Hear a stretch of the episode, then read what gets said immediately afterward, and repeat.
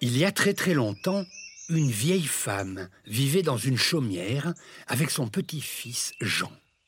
Ils étaient très pauvres. La grand-mère ramassait des herbes et cueillait des baies dans la forêt, des érelles, des myrtilles, et avec tout ça, elle préparait des tisanes, des huiles et des pommades. On l'appelait la mamie aux herbes, et on venait de toute la région pour acheter ses remèdes. Le petit Jean l'aidait comme il pouvait, mais ce qu'il préférait, c'étaient les oiseaux qu'il réussissait à apprivoiser. D'ailleurs, le petit Jean avait un surnom. Tout le monde l'appelait Jean aux oiseaux. Une nuit, il y eut un orage terrible et toute la forêt était secouée par le vent. Les éclairs illuminaient la montagne et la pluie inonda toutes les prairies. Au petit matin, Jean trouva dans un fourré un oiseau extraordinaire. Son bec était rose comme du corail. Il avait une grande aigrette bleue sur la tête et une grande queue multicolore recourbée comme une lyre. L'animal était recouvert de boue. Il était trempé et grelotté de froid. Il semblait mort. Jean le ramena dans sa maison, le soigna et réussit à le guérir. Regarde, mamie, mon oiseau a une drôle de bague à la patte. Oh, alors, mon Jean, c'est qu'il vient des volières du roi. Eh bien, je vais le lui ramener. Il fait beau, et dans quatre jours, je serai au château. Avec quelques brins d'osier, Jean fit une cage pour l'oiseau. Sa grand-mère lui prépara quelques provisions, le serra très fort dans ses bras et lui recommanda d'être bien prudent.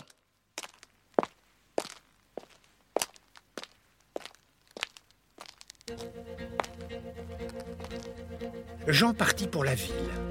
Ses vilaines chaussures lui faisaient un peu mal aux pieds, mais il était courageux. Il traversa des rivières, escalada des rochers, prit des chemins pleins de cailloux coupants, et quelques jours plus tard, il arriva en ville. Que de bruit, que de monde, Jean n'avait jamais vu ça.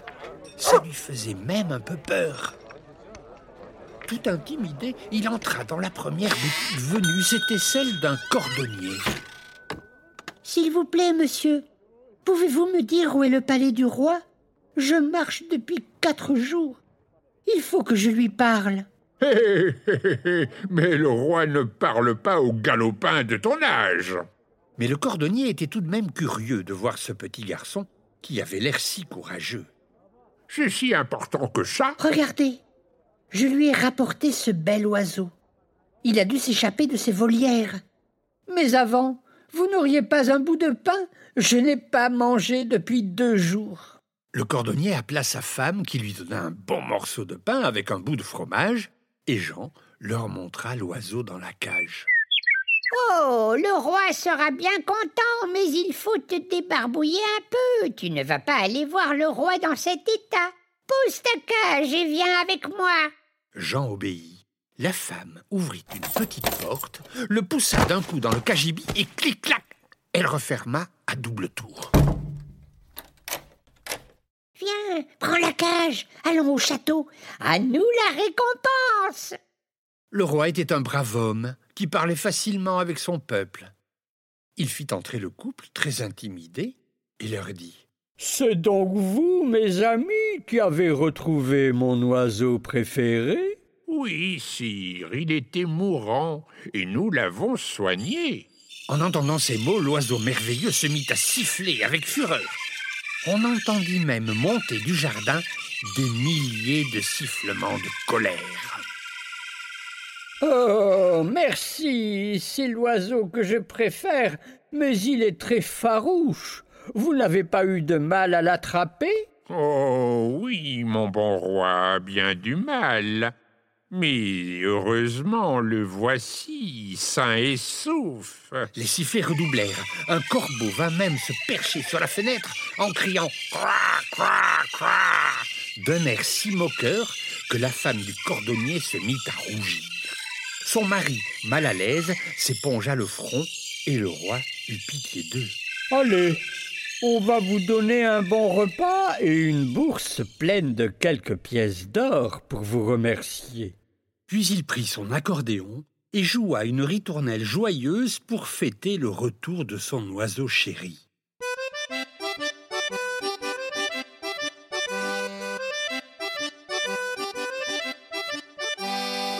Soulagé, le cordonnier et sa femme se gavèrent de pâtés, de saucissons, de brioches et de confitures, comme s'ils n'avaient pas mangé depuis des semaines.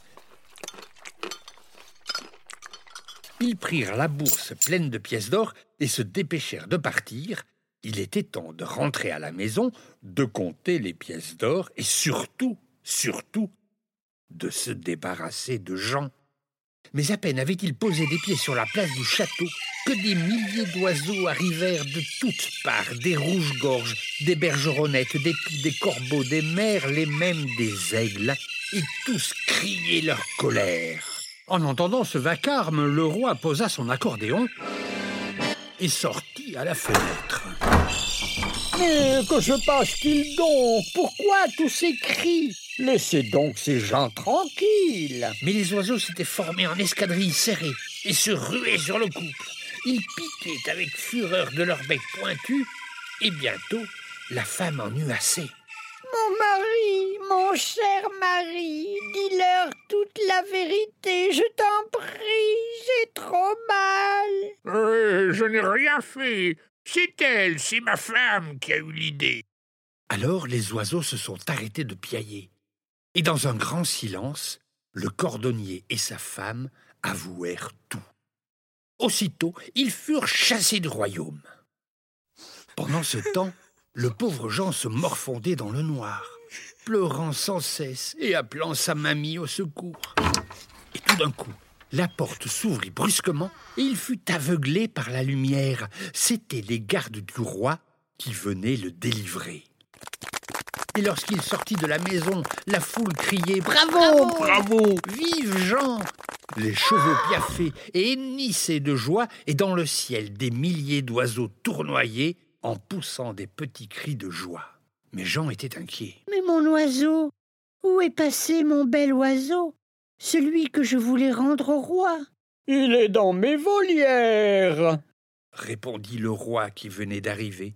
Viens avec moi, allons le voir. Et c'est ainsi que Jean, tenant sa main dans la main du roi, entra dans le palais suivi de toute la cour.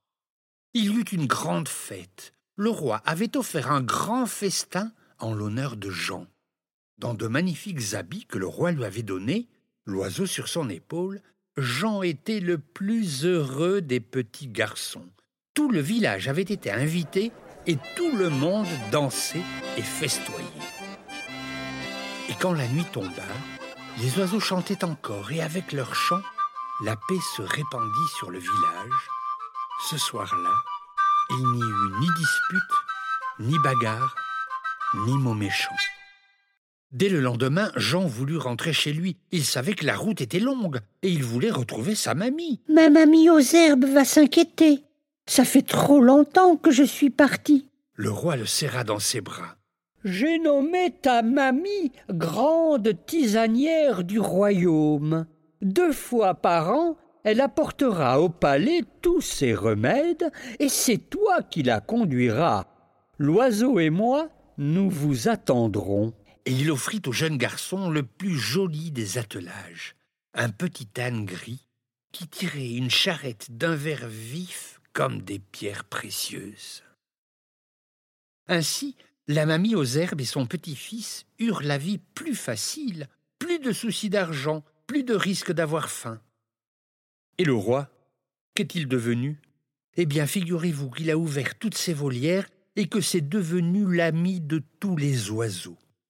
Et à chaque fois que Mamie herbes et Jean arrivent au palais, la charrette pleine de tisane, d'huile et de pommade, le bel oiseau bleu les attend, et c'est un concert chaque fois différent que leur offrent tous les oiseaux du royaume qui ont tous retrouvé la liberté.